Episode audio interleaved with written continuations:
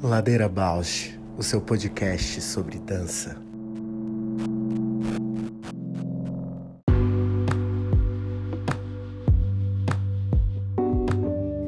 Olá, eu sou a Paula Petreca. Este é um podcast para horizontalizar a dança na sua vida, para a dança horizontalizar você, uma dança mais perto.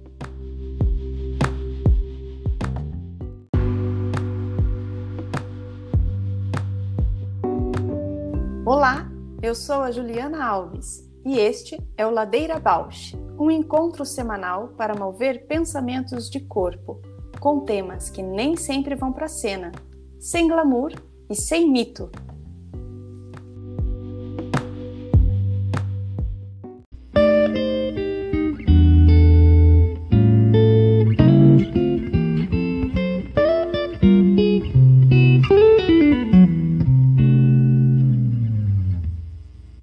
Estreia daqui a pouco? Ah, você viu? Um Tô vídeo. curiosíssima. Não vou perder por nada. Ai, que linda.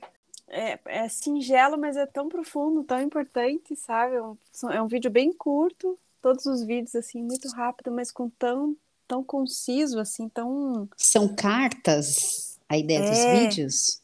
Então, era uma oficina, era, eu me Hum. inscrevi para uma oficina, e aí o desdobramento dessa oficina, ninguém sabia que depois ia se tornar vídeo. Que bacana. Todo mundo participou da oficina com maior intenção, assim, de partilhar, de aprender, discutir sobre dança e tal, e daí o desdobramento junto a, a, a, Carmen Jorge, que que estava coordenando a Casa Hoffman, Sim. Com os proponentes da oficina, propuseram essa que a gente gravasse os vídeos. E aí quem participou da oficina fez a leitura, o formato de leitura, com toda uma gravação, cuidado do áudio, assim, e dançar, como se, como se sentia à vontade, como se tivesse Uhum. o que, vo- o que gostaria de que tivesse a ver com a carta, né? E uma coisa assim de dois, quatro minutos, assim, sabe? E com aquelas câmeras de alta resolução, Que incrível, né? que é, nossa, um privilégio, né? Gravar com É. aquilo, assim. Menina, mas na gravação da carta, eh, eu me emocionei. E na hora que. Então era assim: você gravava lendo a carta. Depois você só ficava parada sendo filmada ouvindo a carta. E depois você dançava a carta. Quantas E aí- camadas. Sim, e aí no, no mesmo, na gravação do- da voz, eu me emocionei no mesmo momento. Na gravação, ouvindo a, a, a voz, me emocionei no mesmo momento também, assim, sabe? Uma uma emoção, assim, tipo, um mergulho de choro e felicidade ao mesmo tempo, assim, muito engraçado. Foi muito forte, assim. Acessou algum campo de emoção, né? Eu ria e chorava, ria e chorava, ria e chorava. De gravar a dança, eu, eu levei os meus re- retalhos de papel assim, e falei, vamos ver. E a Carmen foi generosíssima, assim, pegou e falou: não joga tudo isso, você quer que isso voe? Você quer que isso esteja no espaço? E eles falaram, então joga tudo! Que legal. E Topou. depois topou, e depois assim, não, não tá voando, esses papéis são pesados, traga o ventilador! Eles têm um ventilador lá Olha, enorme. Que assim, demais. Efeitos Traz especiais. Aham, traz o ventilador, então joga, todo mundo jogando, foi! Então você já deu um mega spoiler. Quem tá ouvindo a gente vai no site da casa, no YouTube da Casa Hoffman e tem que assistir isso, que já vai estar no ar quando o episódio for no ar. E aí, menina, a sensação é que tudo aquilo que eu estou trazendo como metodologia para ensino, ali fez assim, ó, blup, desdobrou numa, numa cena de criação, né? De um. Que incrível. Parece que fez assim, blup. Você sabe que eu estava conversando com a Ana Sharp, que já esteve aqui no Ladeira esses dias. A Ana tem um pensamento pedagógico, ela trabalha muito em escola, que me interessa demais. Tem uns anos que ela me apresentou uma teórica que chama Patrícia Cardona. Não sei se você já ouviu falar. Não. Ela é da Costa Rica, mas acho que mora na Colômbia, Latinoamérica, né? Então tem uma proximidade aqui com a gente de contexto. Uhum. E aí, essa Patrícia Cardona e a Ana Sharp também ecoam esse pensamento, e o que você está falando tem tudo a ver, vão considerar que o processo da docência, do ensino, é um processo de criação, é um dever poético e vai produzindo esses objetos sensíveis o uhum. tempo todo. Então, ela diz que muitas vezes está em sala, está organizando um curso, né, uma metodologia, é um momento de um processo de criação, né? Uhum. É estar em processo. Sim. E aí, te ouvindo agora, me veio para essa conversa que está fresquíssima na mente, falando com certeza, com certeza as suas aulas estão aí na dança. Lindo isso que você falou e, e vai de encontro assim também ao eu coloco como metodologia, né, na dissertação que eu estou bebendo um pouco da artografia, que é esse lugar da arte viva no, na relação entre as entre territórios do que a gente atua, né? Como pesquisadora, como bailarina, como professora, como artesã, nesse como podcaster, como podcaster, nesse entre território, o que que se constrói? Não é só podcaster, uhum. não é só artesã, não é só existe como é que eu, uma, vem a palavra de maré ou palavra de ventania, algo que leva de um para o lugar do outro, os, os papéis que a gente se desempenha, né? Que lindo isso que você falou de ventania, de maré. É, e, e acho que vai de encontro ao muito como eu tô me sentindo hoje, muito talvez eu tenha como uma vontade de chegar a tentar falar sobre que é esse lugar que a gente vai levando coisas, as experiências, né?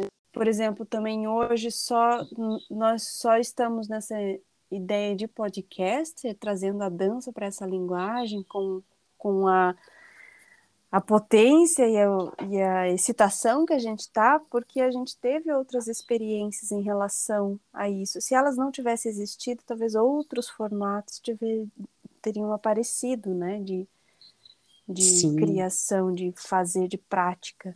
Mas porque a gente já cruzou um dia na documentação, num projeto lá em Portugal, que tinha uma rádio, que falava com o artista, uhum. que porque de um pensar eu... o movimento na palavra, né? Exato, de escrita, né, com a uhum. guida, de pensar, é...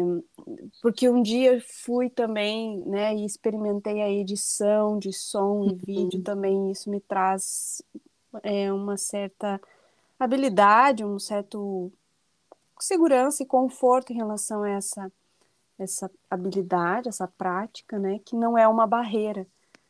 À medida que isso não se torna um problema, uma barreira, eu eu não não me desafio, né, me entrego, não é um problema pensar fazer isso, né? É só um, só uma mais uma, uma habilidade para e, tudo que... isso, é, não, e todas essas habilidades vão construindo quem a gente vai sendo também, né? Exato. Sempre em mudança, mas com essas, esses atravessamentos, levando a gente para outras experimentações, né? Outras buscas. Com as experiências, a nossa personalidade, nosso modo de ver, nosso modo de encarar cada coisa. Uau, que lindo! É, Fez nossa. agora um arco.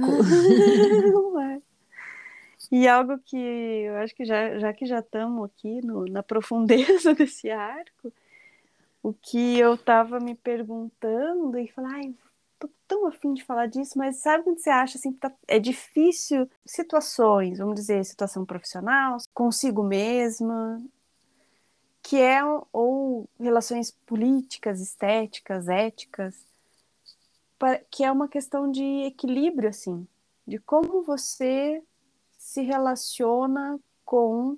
Para mim, hoje, ó, tá vendo? Eu não consigo ser, é, dar exemplos amplos, só consigo falar do que eu, do qual uhum. a experiência me traz essa clareza, que é, por exemplo, sentir que alguma frustração que eu vivi me faz entender que ah, uma criança em mim, tipo, morreu, assim, ah, então é isso mesmo, então a realidade é essa, então eu tô só frustrada, a minha criança aqui tá só frustrada, então isso é uma parte de mim que tá é, tá frustrado é, e a realidade é essa, então eu preciso encarar a realidade e lidar com isso. E aí, quando você começa a perceber que essa realidade não é tão gostosa, não é tão feliz e faz falta aquela aquela ilusão. Aquela criança? aquela criança. Tipo, putz, mas então eu prefiro a ilusão, porque essa realidade tá não Total. me dá tesão. E aí, como é que se reinventa isso? Olha, eu não tenho nenhuma resposta, tentando aqui é, ouvir mesmo o que você está perguntando. Eu gosto muito das ideias que vêm, né, da esquizoanálise, que é ao invés da gente tentar resolver, ficar mastigando o problema e, e, pronto, né? Você mergulhar numa ilusão implica o quê? Tá me vindo aqui muito no intuitivo, né? Criar uma ficção. Uhum. Se a gente cria essa ficção para a própria, própria vida, a gente vai entrar nesse padrão esquizoide, esquizofrênico, isso pode ser patológico. Uhum. Mas se a uhum. gente consegue trabalhar essa ficção numa criação, pode ser muito potente. Enganar a si mesmo porque sabe que aquilo que está te dando tesão é uma invenção. É, aí você sabe.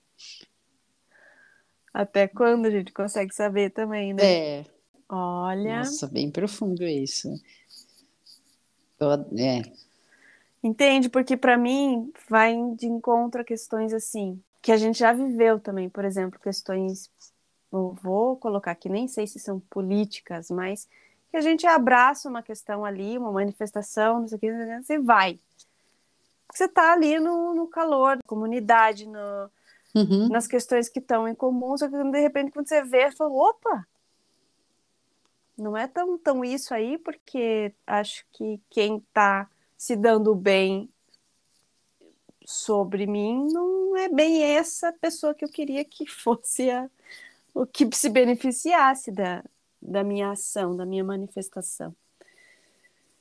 Não sei se estou sendo clara, mas tudo acaba. Se você não cria a sua ficção, você acaba entrando na ficção do outro. Sim, porque tá cheio de ficções aqui habitando os nossos né? arredores o tempo inteiro. Uhum, uhum. E aí que eu acho também o quanto é po polêmico, ou tem outras palavras assim, é asqueroso quando a pessoa usa de ficções que não são ficções, que são crenças ou que são coisas meio que, né, num campo muito profundo, humano, assim, distorcer isso e, e criar meios, né, dos outros alimentarem a, a ficção que ela está inventando.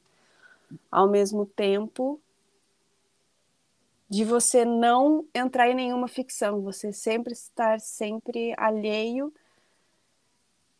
alienado disso, também é insustentável, né? E entrar em todas. E entrar em todas. Porque agora eu tô me fazendo assim um link com o nosso convidado de uhum, hoje. Uhum pensando a questão da antropofagia, né? Esse é um conceito que eu comecei a estudar mais recentemente. Estou pelo menos há seis meses estudando bastante e ainda tenho muito não saber em relação a esse contexto. Mas convidado que vai estar aqui hoje vai falar um pouco da sua experiência de dança, da sua experiência de dança também relacionada ao teatro oficina aqui de São Paulo, né? esse monstro do teatro brasileiro, que tem a figura do Zé Celso muito é, importante ali na estruturação do que foi se construindo enquanto esse, esse espaço, esse projeto, esse grupo ao longo dos anos. E nessa relação, né, dança, antropofagia, teatro, oficina, a maneira como a antropofagia me chega através da oficina é nesse lugar de realmente uma deglutição de todas as possibilidades, sabe? Como uhum. se a uhum. gente estivesse nesse momento aí usando a conversa que você está convidando, mergulhando em todas as ficções ao mesmo tempo e dessa confluência aparece um ser que na poética, né, do oficina em geral é um ser dionisíaco. Uhum. Olha aí, mas eu acho que ó, não tem, não tem absolutamente. É, é eu acho que é, é exatamente isso que você está falando, isso que você trouxe, que conflui com o que eu estou pensando exatamente, assim, porque é, é, é, é, tudo ficção, e por que você vai escolher uma se todas são a base ser ficção, ser criação para você existir? E, e para exatamente essa minha questão. Pô, se não, toda essa realidade precisa de uma vertigem, tá difícil assim? Uhum, precisa de uma vertigem, vertigem. não é dá. vertigem, sim. Essa realidade dói demais. Precisa, ou você me, né, ou me deixa ter uma vertigem aqui, consciente ou não, porque senão não, não, não tem vida, né? Não dói demais. É, é. Então, é, seja qual for, o que interessa é a vertigem. Uhum. Seja qual for a ficção. E aí, acho que, né, tá aí Nossa, eu vou gravar essência... essa frase, hein? Seja qual for a ficção, o que interessa é a vertigem. Já para os caminhos, ladeira abaixo. E porque daí, se a gente vai um pouco na, na psicanálise, se o ai, né, pudesse ousar, mas dentro só do meu processo, assim, no fundo é a nossa criança, que na é, ai não, estou super madura agora, cresci, amadureci, hum. sou adulta. Vai, Grande ficção. Ali. Grande ficção. Primeiro tropeço, vai chorar que nem criança. Primeiro. É. Né? Porque é estrutural. É. Então, é, esse luto é, que eu vivi, assim, de sentir, puta, essa, essa doeu, essa criança aí, não, essa tá sofrendo. Eu entendi qual era o canal, assim, e consegui, como, certo, de alguma forma, como adulta, proteger ela, a criança em mim, sabe? Tipo, ó, aqui uhum. chega, aqui deu. Mas entendi, eu acho que às vezes é. a maturidade tá mais nesse lugar, né? Não em se livrar da criança, mas em dar a mão para ela, né? Sim, ou de certa forma, por a, se, eu, a minha sensação é essa, assim, deixa ela em paz, que eu vou entrar aqui na frente para guiar esse caminho. Agora, deixa ela em paz, essa criança que estava aqui sonhando, deixa ela sonhar que eu vou cuidar disso. Eu assumi cuidar de mim mesma e dessa criança em mim do que deixar com que a criança se manifeste e fique só levando dores, né, e, e julgamentos e crises e, e de certa forma eu tô ciente que estou criando aqui uma uma outra ficção outra uma outra vertigem, que é eu, eu achar que eu posso controlar a mim mesma, a minha é. Em mim mesmo, facetas, assim, sabe? De equilibrar essas facetas, esses multipapéis e crenças e ficções. E aí eu te provoco bem aleatória, né? Você tentando hum. equilibrar, mas às vezes vertiginar, desequilibrar. Uhum. Pode trazer alguma coisa também, né?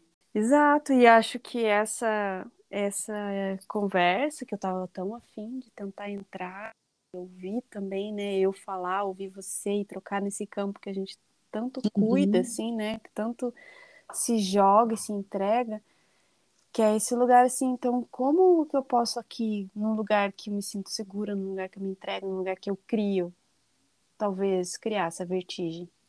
Talvez me colocar aqui como, né, vulnerável, tipo, ó, oh, gente, estou aqui tentando criar essa vertigem, vamos lá junto. De... É, mas aí, né, essa questão, acho que a gente está sempre vulnerável, acho que é, né, mais uma das ficções, achar que não está, ou que vai uhum. chegar num ponto de não tá. Exato. Que eu fico pensando no lugar da confiança, né? Quando você está num ambiente de confiança, num espaço de confiança, é mais possível estar tá exposto com as vulnerabilidades, confiar que também pode ser amparado, sabe, numa queda. Isso também me conecta um pouco com a conversa com o Daniel Queiroz, né, que vai chegar daqui a pouquinho aqui, nosso convidado de hoje.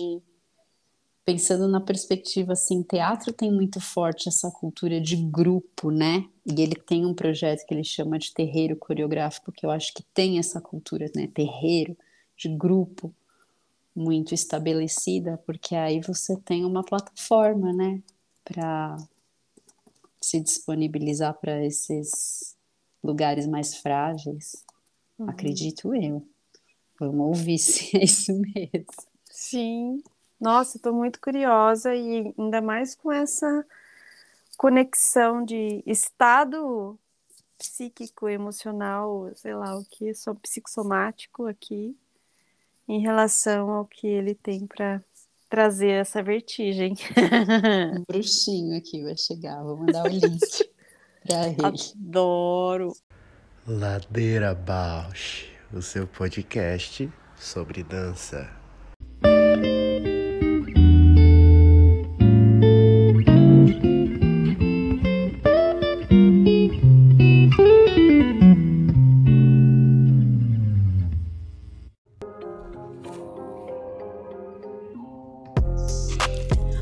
Ladeira Bausch tem uma parceria com o Portal Mude. Você pode seguir a gente por lá e acompanhar as novidades sobre dança exclusivas desse portal.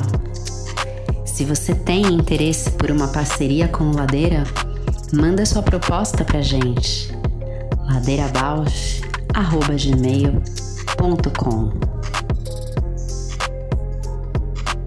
Bem-vindo, Dani. Olá, obrigado. Bem-vindo, Daniel, que prazer. Prazer, prazer meu de estar aqui com vocês. Obrigado do convite, do chamado. Dani, faz tempo que eu vou acompanhando as coisas que você vai fazendo, todo o processo no terreiro coreográfico, e sempre que eu vejo, assim, tanto as ações do terreiro, quanto reflexões escritas que você compartilha, fico com vontade de te ouvir mais, de conversar, então super feliz de poder estar tá realizando esse desejo aqui agora. Ah, que massa, que massa. Ela ficou feliz. Agora que a gente falava, ah, tema tal, tal, tal, tal, não, tem Daniel Queiroz. Ah, outro tema, não sei o que. Então, tem Daniel Queiroz. Pra pensar em vários temas. Várias é, vezes né, já vai, vai se metendo aí por vários caminhos aí.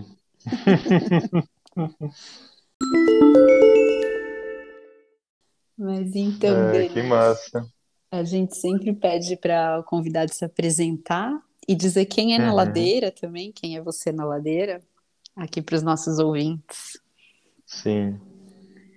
É, eu sou Daniel Fagos Cairós, sou artista da dança e das encruzilhadas da dança, né, com outras artes também trabalho como coreógrafo, como terapeuta de medicina chinesa e sempre nessa relação com esses outros campos, né, com a arquitetura, com as artes visuais, com o cinema.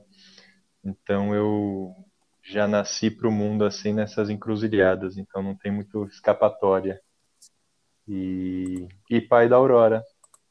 Pai Acho da que é minha tria de, de apresentação do momento. Na ladeira, na ladeira estamos todo mundo junto, né? Ladeira Bausch. aí é, é Brasil.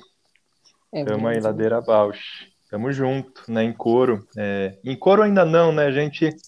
É, é uma baita discussão essa, né? Quando que um grupo de pessoas se torna coro ou não.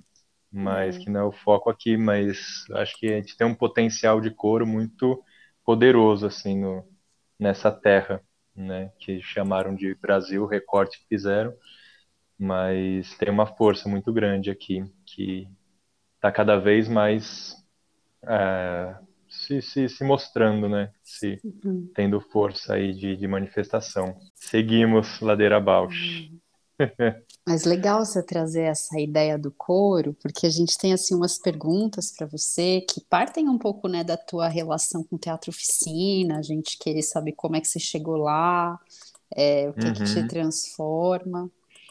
E, e, o quanto isso também depois deságua na tua poética, no teu pensamento de dança, se esse coro tem a ver com esse encontro com o teatro, ou vem de outros uhum. lugares. Uhum.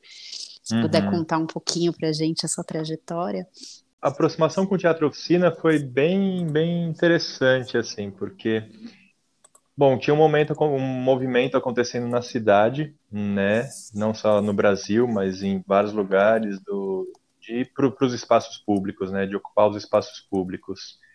E em São Paulo estava rolando um movimento bastante forte, que era o que eu estava mais próximo, né, não só, mas um que eu estava mais próximo, que era do Parque Augusta, Uhum. Isso em 2000 e desde antes, né, 2011, 2012, vinha vindo assim esse movimento. 2013 foi um, um boom assim de, de acontecimentos. E ali na relação com o Parque Augusta, com as pessoas que estavam ali também movimentando o parque, a ideia de parque, né, que ainda não estava consolidada, e, e junto com outras pessoas, eu comecei a articular também de pensar uma ação nesse sentido em relação à dança, né, junto de pessoas da dança. Antes disso, até, acho que é legal também trazer um pouco antes, que foi também um momento que já estava nesse movimento, esse mesmo movimento, mas foi um pouquinho antes que rolou um encontro com o Christian Duarte uhum. e vários outros artistas também, e, e, de conversas nossas, de pensar uma rede social da dança que fosse presen na presença, né, não virtual, mas um, um espaço que pudesse cruzar pessoas, um espaço de trabalho, de convivência, faltava isso para dança em São Paulo, tal. E aí surgiu a ideia do lote, né, uhum. que depois teve várias edições, tal. Então foi um movimento também interessante assim de pensar esse essa escultura social da dança, né? Então, só um, um retorno, agora continuando ali, Parque Augusta. É, não, foi um momento bem interessante, bem interessante. E, e aí, Parque Augusta 2013, aí em 2014, é, junto com a Vera Sala e com o Luiz Petov, eu, a gente propôs né, um, uma ação no, no Cinearte Palácio, né, um, um, antigo cinema de São Paulo, bem tradicional, tal, chique, na época da Cinelândia tal, e aí depois decadência total, uhum. e até ficar fechado, né, ficou completamente fechado por muito tempo, Aí teve um evento que eu vi lá do pessoal do cinema da secretaria. A secretaria ela, ela conseguiu o, o espaço, né, porque tinha mil dívidas de PTU, tal, não sei o quê. O espaço se tornou um espaço da Secretaria de Cultura e aconteceu um evento lá. Esqueci agora qual evento que foi, mas um evento da galera de cinema, de vídeo, super legal. E aí eu vi o espaço, falei, putz, a gente podia fazer alguma história aqui e tal. E aí a gente se juntou e propôs, fez essa proposta para a secretaria, que era uma residência, né, de a gente inicialmente propôs de vários meses, tal, mas eles fizeram uma contrapartida de 15 dias. E foi incrível assim. Daí a minha ação dentro dessa proposição que a gente fez, né, foi de tornar público o espaço.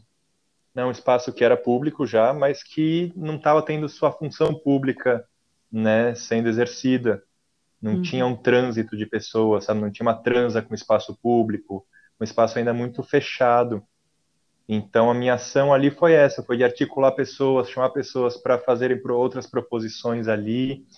É, daí junto com o Dani Scandurra, que era também lá do movimento do Parque Augusta, a gente manteve aberta ali uma gráfica, é, como é que é que a gente chamou? Cinegráfica do rolo, alguma coisa assim, de que a gente alugou por um tempo uma, uma impressora tal, de xerox grande podiam usar livremente, imprimir textos tal. A gente disponibilizava.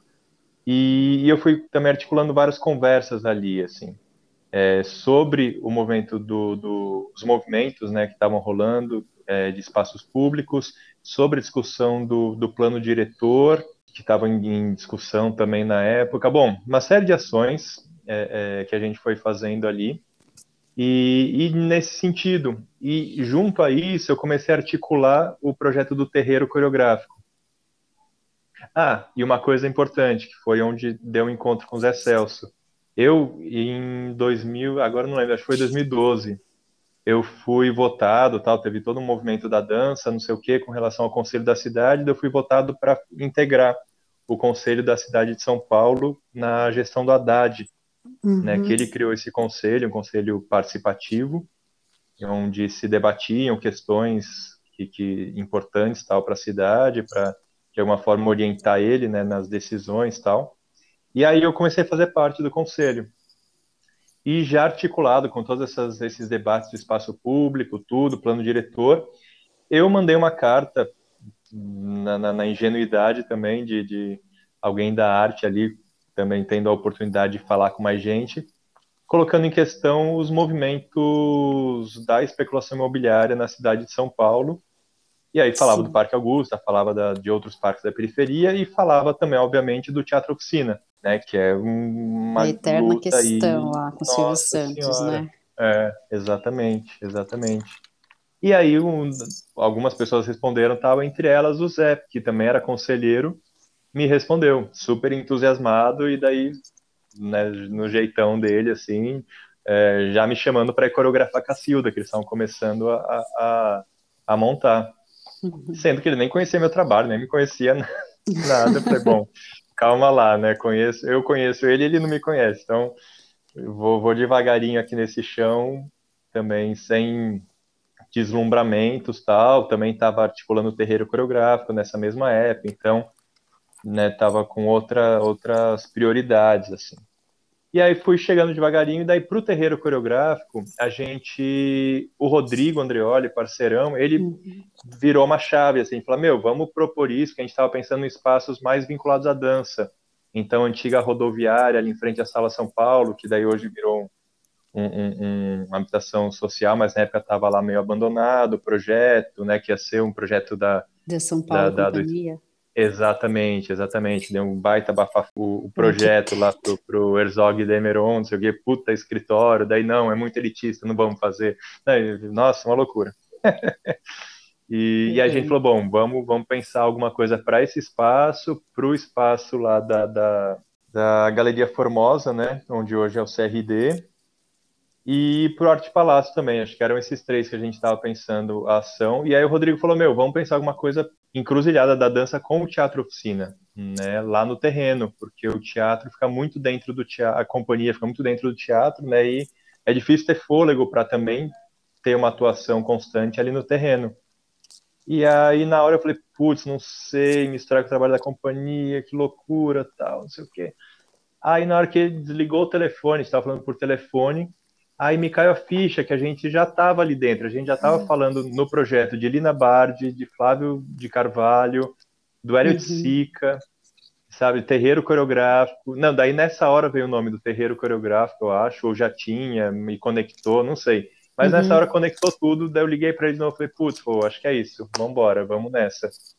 Então rolaram uma, aproximações por vários caminhos, assim, com o teatro oficina. Então, pelo terreiro coreográfico, numa relação mais com o espaço, com o território do Bexiga e com as arquitetas, né, porque da Marília Galmeister e a Carila passaram a integrar o terreiro coreográfico, não só integrar, mas o terreiro aconteceu nesse encontro com elas também, e todo o trabalho que elas já tinham feito ali como arquitetas urbanistas na Bienal de Arquitetura de 2012, né, de mapear os espaços é, ociosos ali do Bexiga tal, foi o que levou a gente para o baixo do viaduto. Uhum. E em paralelo a isso, tinha esse chamado do Zé de coreografar Cacilda.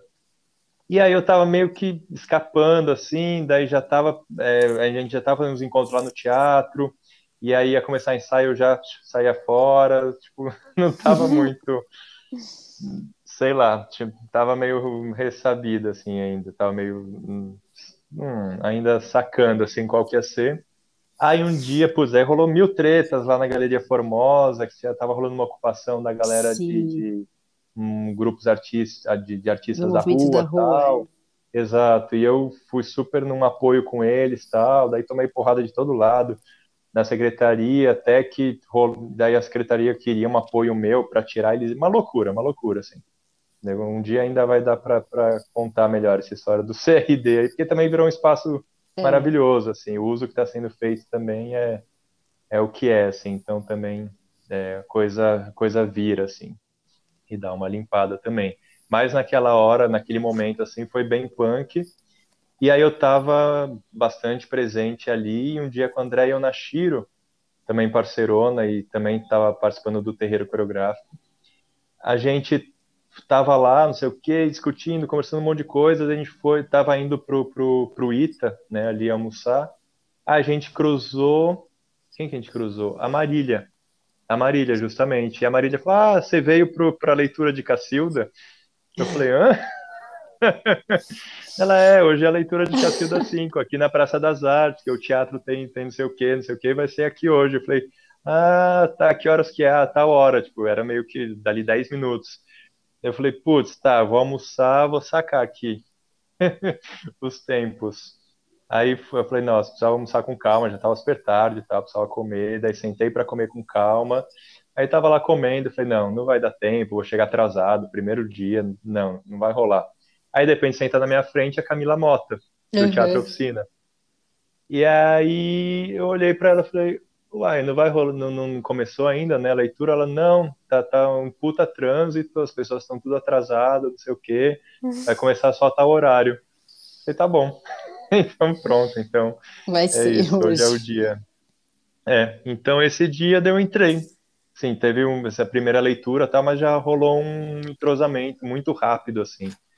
E, e putz, é, foi muito gostoso, assim, né? Eu trabalhei lá no mais diretamente, assim, né, nas criações da companhia de 2014 até 2018, assim, daí algumas peças mais dentro, até participando do coro mesmo, outras peças mais de fora, só coreografando, dando preparação corporal, tal.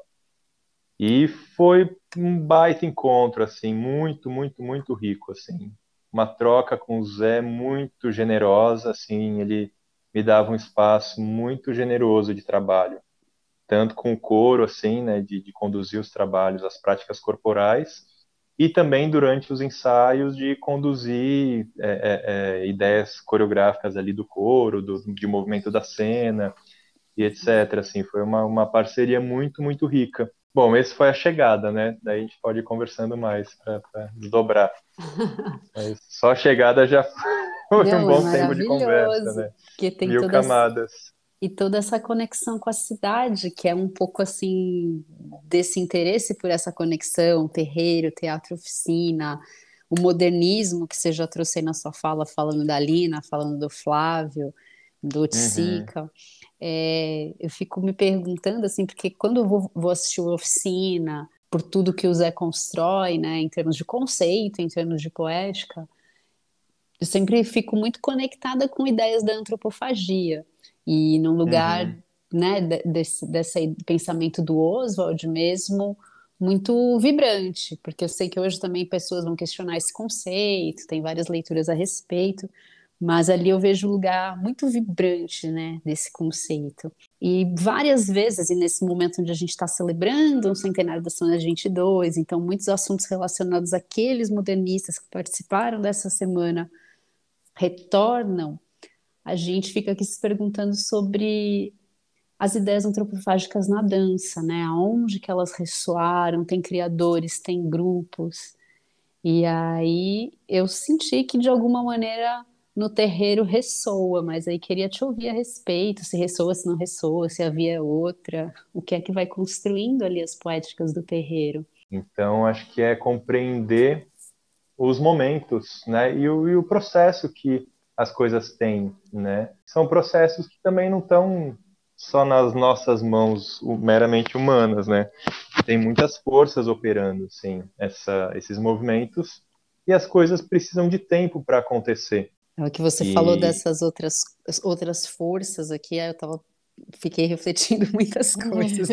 Eu também, aqui tô só é, a gente, pode, né, a gente pode chamá-las de, de, muito, né, de muita, uhum. muitos nomes diversos, assim. A gente pode, os mais sérios podem chamar de forças históricas, né, Zeitgeist, espírito do tempo, mas também acho que essa virada epistemológica que a gente está tendo agora, assim, virada de perspectivas, também acho que cada vez mais é importante a gente trazer essa essa força espiritual que as coisas têm, né? Por ser, né? Não é nada muito místico também, nova era, nada uhum. é, é, também esse, esse esoterismo com X, né? Esse que é de fora, que às vezes fica muito latente assim no Ocidente, até com uma carência de espiritualidade mais do que uhum. como prática espiritual efetiva, assim.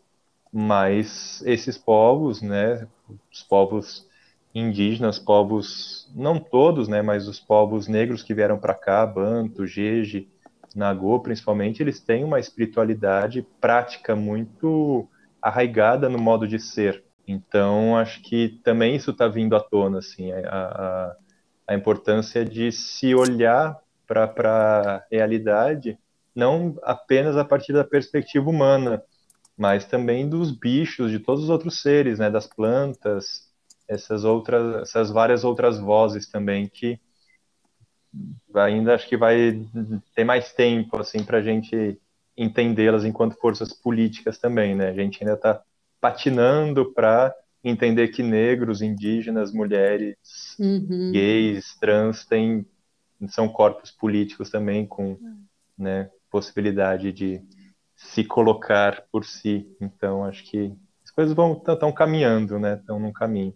Ali na oficina é, é, bem bem bonito o movimento que rolou lá assim também, porque acho que tem uma ligação muito forte, né, com Oswald principalmente e o manifesto antropófago, tal, toda a ideia de antropofagia mas que tem esse lugar também da experiência do próprio Zé, né, com a tortura durante a ditadura, quando ele foi preso, uhum. dele ter tido um encontro com o próprio corpo, que também deu uma baita virada assim na, na, na, na, na teatralidade dele.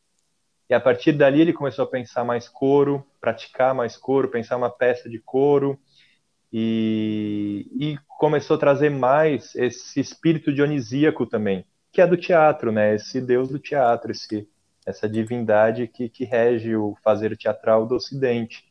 Então, e é, e é, muito forte como a ideia de antropofagia que o Oswald, né, de alguma forma, toma do, do dos povos tupinambás e, e aimorés e dos povos antropófagos em geral, dialoga muito com o ritual dionisíaco também. Uhum. Então, tem um encontro aí que eu vejo no Teatro Oficina dessa, dessa, dessas perspectivas que é muito forte, muito forte, muito forte, assim. Do dionisíaco com o antropofágico, enquanto experiência de construção de um corpo, de construção de uma teatralidade e de construção de uma coletividade, de um coro enquanto proposição, né? Óbvio que também assim ali dentro não é essa essa maravilha toda, assim, tem mil questões. Uhum. E, mas como tem corpo, um caminho como aí. coletividade, né? Exato, exato, exato. E como né, seres humanos, contradições, etc., que nos uhum. faz vivos também. Manifestando coisas que já estavam ali, né? Coisas que faziam parte da nossa vida, assim, das práticas de terreiro, de terreiro, terreiro mesmo, né? Que eu frequentava Marília, frequento ainda Marília também, tal, não sei o que, pessoal. Então a ideia de encruzilhadas, divindades também da rua, os Exus, de, de pensar a cidade enquanto essas forças também coreográficas, atuantes, nessas né, entidades que coreografam a cidade, e, e, de entender a cidade a partir de uma perspectiva cosmopolítica, assim, ter uma cosmovisão da cidade. Então, isso já desde o início do terreiro coreográfico foi se mostrando.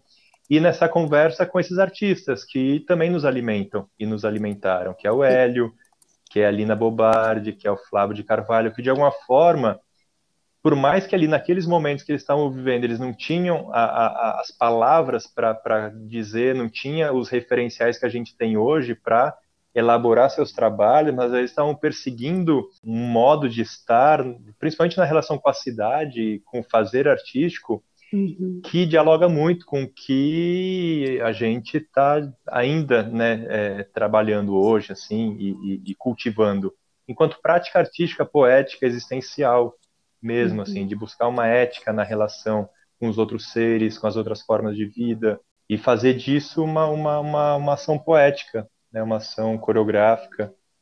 Então, acho que o terreiro coreográfico ele, ele já quando essa onda começou a se formar assim, né, que ela que daí ganhou mais visibilidade, tudo isso, acho que o que de uns três anos para cá, cinco anos para cá, né? Uhum. Acho que 2017, 2017, 2016, 17, acho que tudo isso começou a, ganhar mais os holofotes, assim. Óbvio que não começou ali, né? Tudo isso já vem de muito tempo.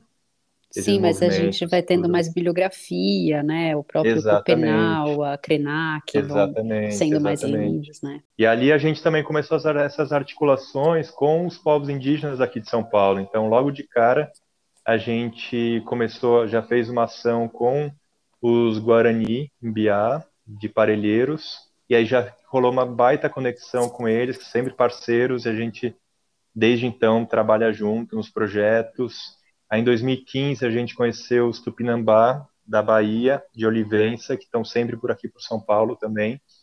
E, e tem uma aula do Casé maravilhosa que ele, né, enquanto tupinambá, enquanto indígena, ele tem essa essa relação cosmopolítica com a cidade.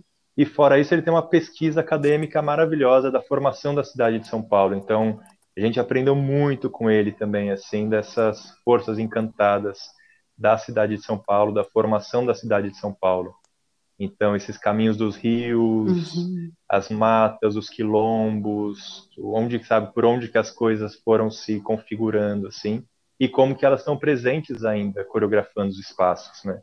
Os movimentos da cidade. Acho que já é uma perspectiva bastante diferente assim do próprio teatro oficina, que tem um uhum. trabalho bastante focado no teatro, num, num, sentido mais tradicional do teatro, ali dentro de um do espaço teatral.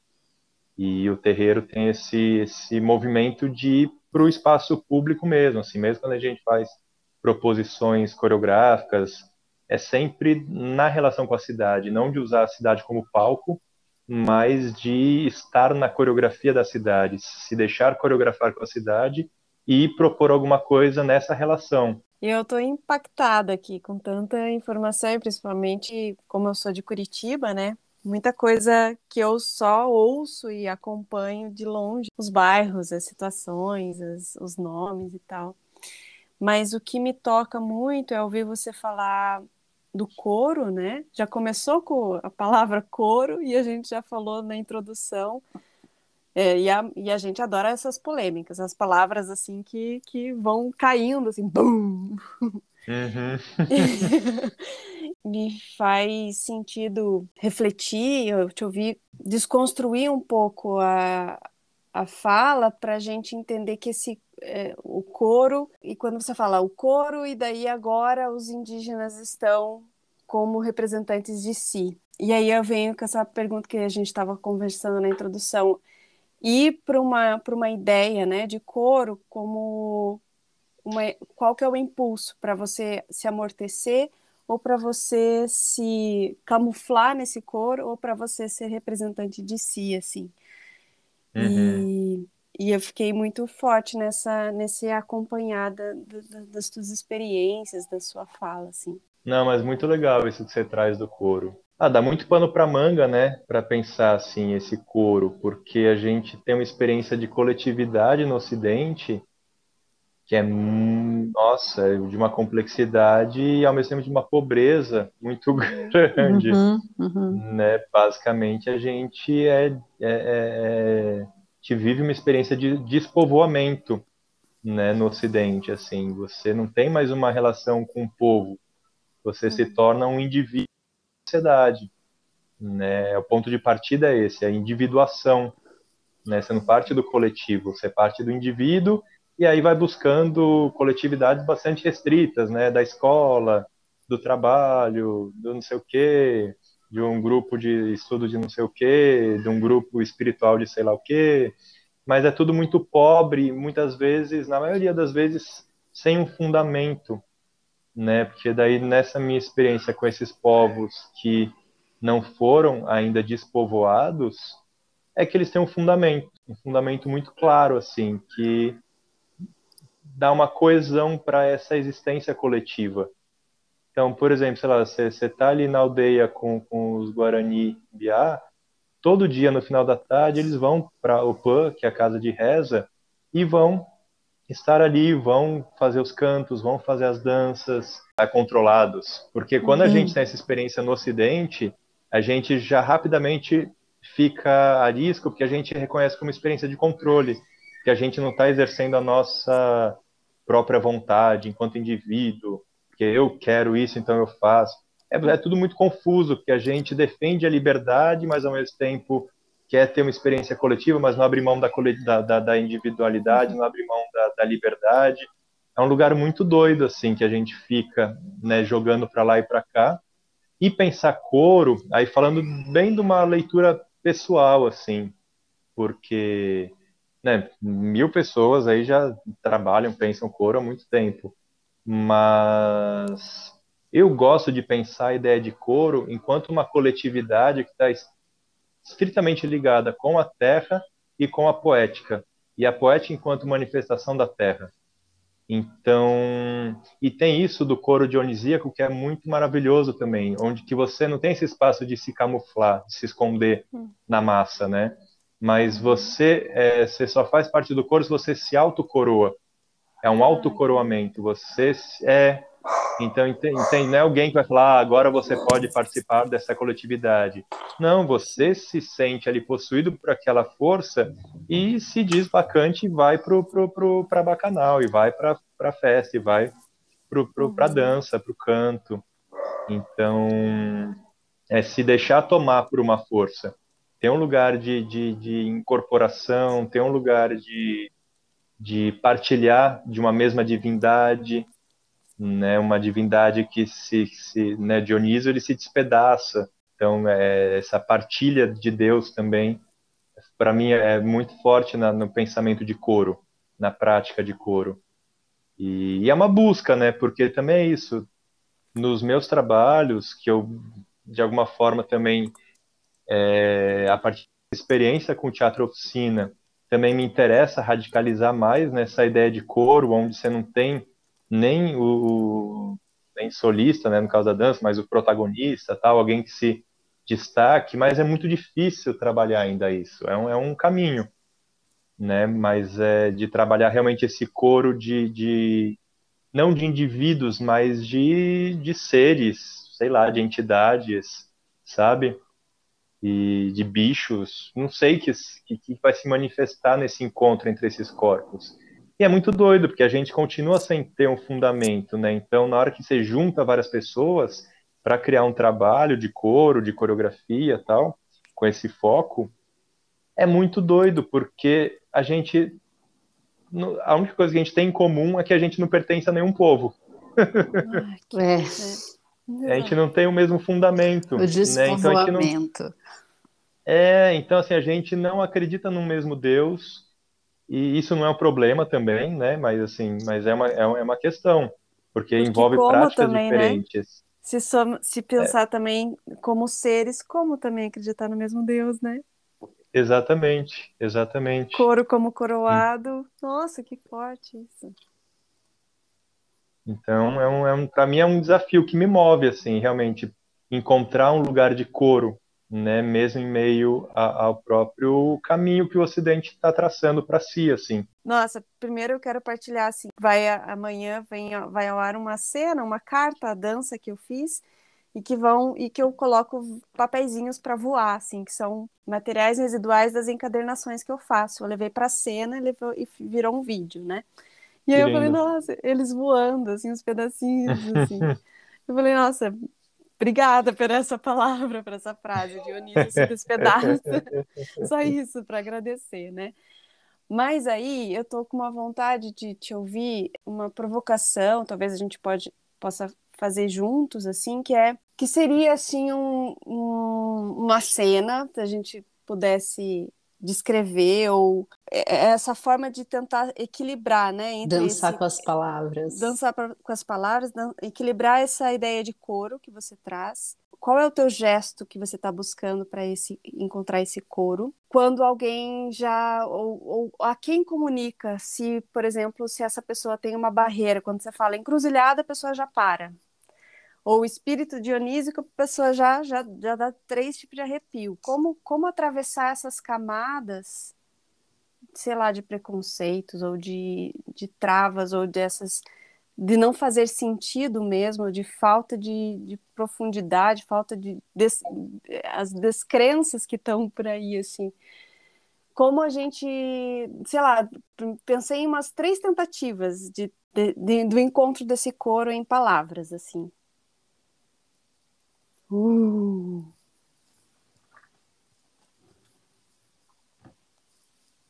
Caiu? Caí. Caí, mas estou aqui. Estou aqui caído. Uau! A gente teve experiências bem interessantes nesse sentido com o terreiro. Uhum. Porque a gente as nossas coreografias são principalmente celebrações, festas.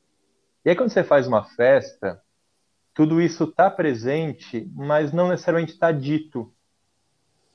Porque a festa está à frente, então as pessoas estão lá se divertindo, dançando, bebendo, comendo, encontrando pessoas. E aí a gente fez três festas juninas lá no baixo do viaduto. E a gente sempre trazia os santos católicos, né, que são os tradicionais aqui da, da, da, da do catolicismo, mas que eles estão sempre também juntos com entidades afrodiaspóricas que também, né, sempre presentes aqui também. Uhum. Então, por exemplo, a gente na festa, na primeira festa que a gente fez, foi para São João Xangô Menino, né? Então, é isso, Xangô tá ali, São João tá ali, e vamos celebrar os fogos, né? Porque são entidades ligadas ao fogo, ao elemento fogo. Então a gente criou toda uma coreografia da festa junina a partir dos várias, das várias manifestações, dos vários estados do fogo. O, o fogo da fogueira, o fogo do alimento, o fogo da, da, da sanfona, o fogo da brasa que defuma, o fogo da, da, da brincadeira ali, da, da, do cuspir-fogo, do bambolê de fogo. Então, esses vários estados do fogo foram os fogos de artifício, é, foram coreografando a festa. E só que assim, a pessoa chegava lá, era uma festa, festa junina, ainda por cima, que ela né, já conhece a coreografia da festa junina. Então, tá era um lugar muito. Foi, é.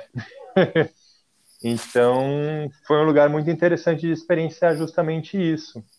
Né? Já, por exemplo, a gente teve uma experiência no MASP com os parangolés do Hélio, que a gente, ó, Xangô de novo, engraçado, coincidência, que a gente cantou para Xangô ali, para que tem uma pedra, né, bem grande ali no, no, no, no, vão livre do MASP, ali uma pedra inaugural ali do museu, uhum. e a gente cantou ali para aquela pedra, né? Xangô também é o orixá das pedreiras, tal, tem uma relação forte com a pedra. Então a gente cantou para esse elemento vivo ali presente, mas que passa batido, né? E aí depois, no final da, da nossa ação ali, teve um casal que veio me, me chamar de canto. Eles queriam conversar, queriam entender algumas coisas, tal, que eles se sentiram incomodados com a, a, percussão forte que a gente, né, porque todo, toda a nossa ação coreográfica ali foi ao som de atabaque e tal, de sons de, de, de não só de, de, de é, instrumentos presentes no terreiro, mas a percussão muito forte, assim, que chamou eles assim. E a gente ter cantado para Xangô tal, e daí depois eles falaram que eles são evangélicos tal, e que eles acham que tem uma grande, um grande preconceito em relação às religiões cristãs, porque se fosse o contrário, se fosse um grupo cristão fazendo ação e cantasse um louvor, seria visto com maus olhos. E mas foi bem massa a conversa assim, mas foi a partir desse estranhamento uhum. da gente ter cantado para Xangô, ter evocado Xangô ali, ter, né, levado forte o, a, a percussão, tal, mas que foi um estranhamento que gerou uma conversa interessante por exemplo, sabe? Não foi uma coisa de, de repúdio, assim, de, de, de uhum. afastamento, nem de violência. E acho que a terceira daí pode ser um, um risco. Uhum. um arriscar. Ah, teve mais uma experiência que dá vontade de contar também. Conta, a gente abre aqui mais uma quarta, não tem Pronto. Que a gente fez uma, uma, uma oferenda coreográfica em 2016 17, 17, o. E eram oito movimentos que a gente fazia em diferentes espaços públicos da cidade. E eram coreografias rituais. Assim, cada, cada, cada movimento desses, cada oferenda dessas era um pequeno ritual que a gente fazia para aquele espaço específico. E a gente começava lá no Marco Zero, em frente à Catedral da Sé. Marco Zero, né? Marco Zero é lá na parte do Marco Zero. Aqui Marco Zero também, mas um parte do colégio que é chamado de Marco Zero, mas uhum. ali tem aquela escultura, né, do Marco Zero, tem as direções ali dos estados, tal. E a gente fez ali uma ação que a gente construía é, o que a gente chamou de ebólides, brincando um pouco essa, com os bólides do Areotica, o ebó da, da, da, do candomblé, né, que são oferendas, são é, é, presentes, despachos, coisas assim. E juntando essas duas ideias, né, de ebó e bólide, a gente fazia ebólides forças específicas ali na praça, ia montando ali na hora esses ebólides tal. E era muito doido, porque, assim, no espaço público, algumas pessoas ficavam meio tensas, não pelo que estava rolando, mas preocupadas com a gente, né? Já estava uma ascensão ali de um movimento esquisito, forte, assim, né? Essa coisa fascistoide aí já estava crescendo. Uhum. E, e aí uns caras às vezes iam falar, não, cuidado que tem uns grupos evangélicos vindo ali, não sei o quê. Ficava uma tensão em volta. Mas, ao mesmo tempo, rolava super bem, assim, sempre tinha alguma figura ali que incorporava Exu, que vinha nos receber, que fazia toda uma mediação com a gente, então tem, tem toda uma conversa também, quando você né, muda essa chave da relação com a cidade, não numa relação é, científica social, assim, né, da pobreza, enquanto mas enquanto manifestações de entidades mesmo, assim, você tem os outros lugares, assim, de conversa, relação mesmo. Então, a gente, nessa chave, eu percebia que a gente possibilitava realizar ações artísticas, né? A gente estava fazendo uma ação artística ali, não estava fazendo exatamente um, um, rito, um, nada disso, assim. Mas que, de alguma forma, trazia é, é, é alguns elementos também ali para o jogo rolava sempre muito tranquilamente, assim, sabe? Então, acho que tem muitas coisas assim para a gente pensar, né? O que que possibilita que a gente realize trabalhos falando de força dionisíaca, falando de coro enquanto incorporação, não só falando, mas praticando isso, né? Sem que isso gere um um afastamento do outro que não é, partilha daquelas mesmas referências ou daquela mesma experiência ou daquela mesma divindade. Uhum. Que, que eu acho que essa é a sabedoria do, do das práticas espirituais que eu conheço do, do, desses povos da Terra, assim, que eles têm um respeito muito grande pela prática do outro. Eles, eles se reconhecem na prática do outro, embora eles não é, partilhem das mesmas práticas, né? Mas eles olham e falam, ah, tá, sabe, consegue entender aquilo e consegue respeitar aquilo. Não tem essa pira de, ah, só tem um jeito de fazer, só tem esse jeito, só tem esse Deus, só tem. Não. Tem esse também, tem aquele também. Então, tem um lugar de um, de um respeito, de uma, de uma ética mesmo, assim, espiritual muito profunda, muito bonita, assim.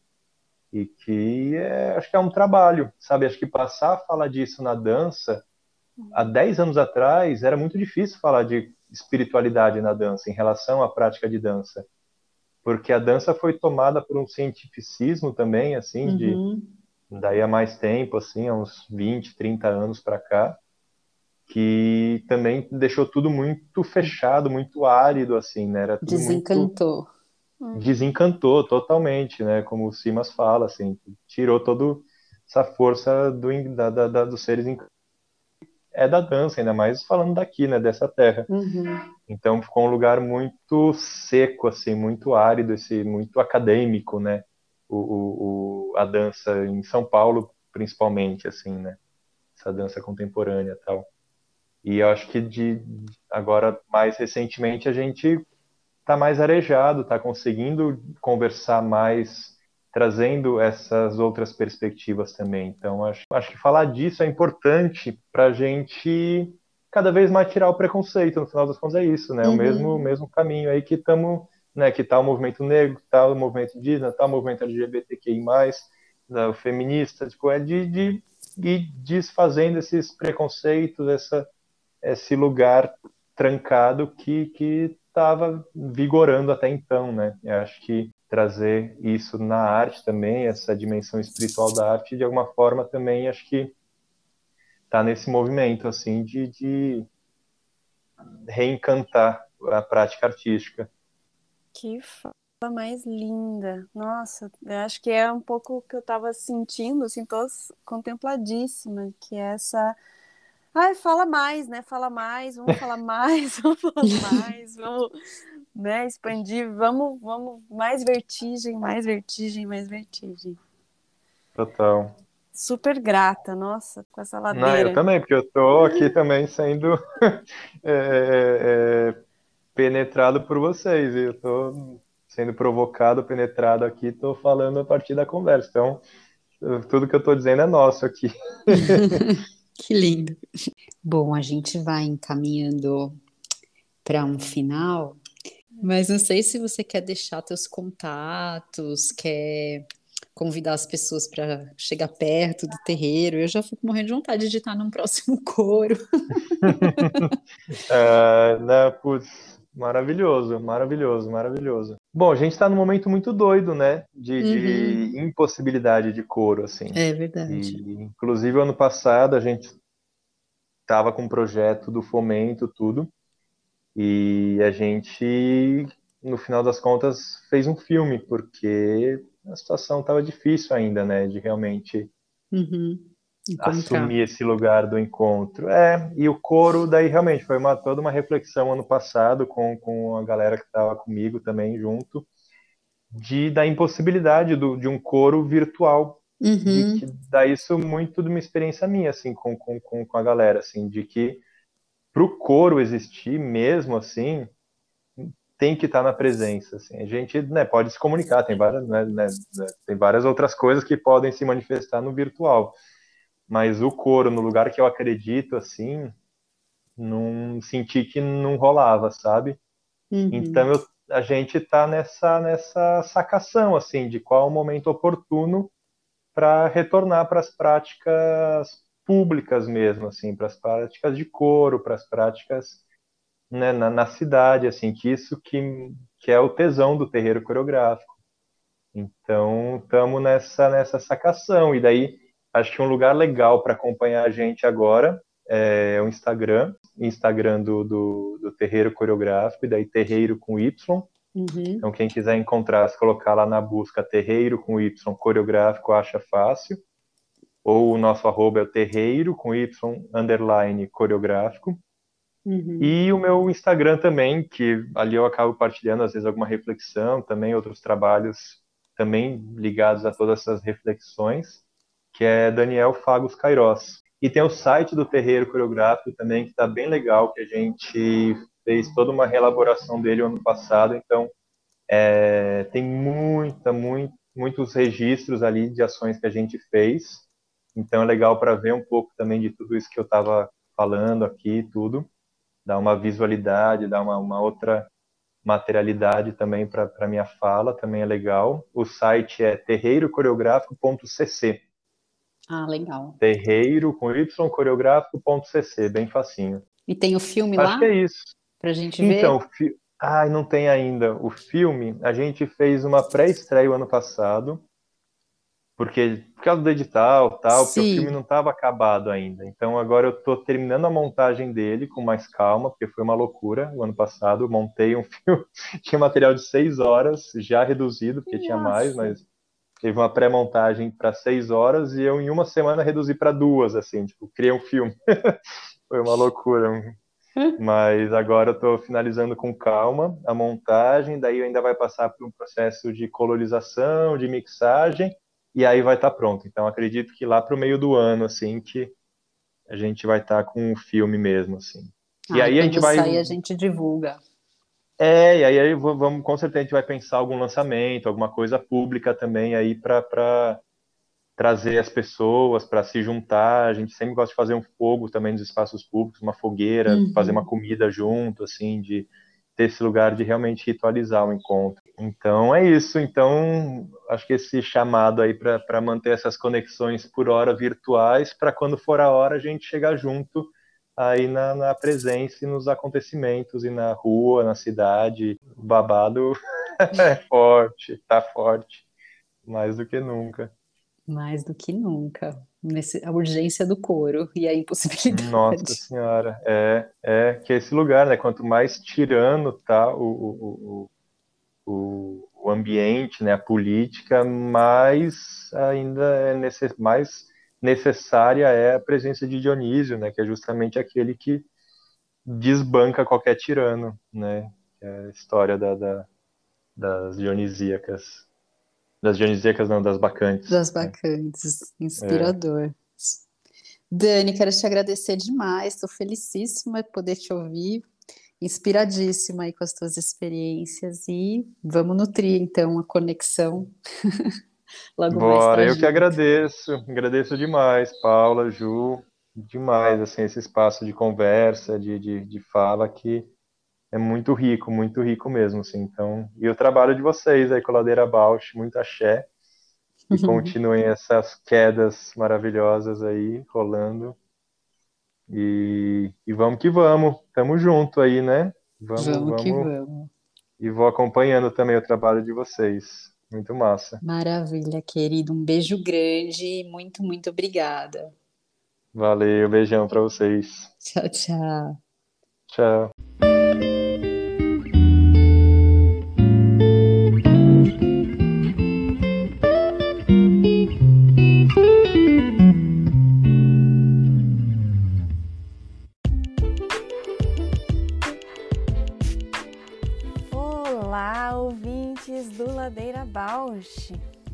Estamos tão gratas por toda essa escuta.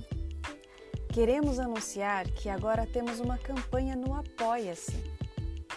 Caso queira contribuir com algum destes episódios, nos incentivar a continuar produzindo, entra lá no site do apoia.c barra. Estaremos lá. Beijo a Bausch!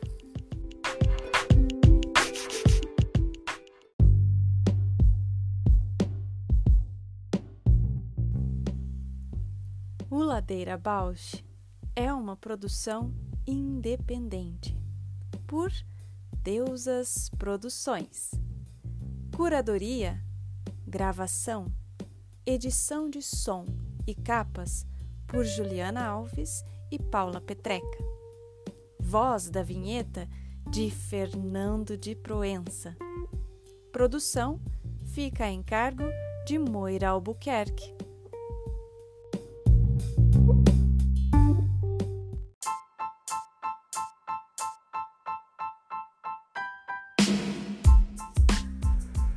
Ladeira Bausch, o seu podcast sobre dança.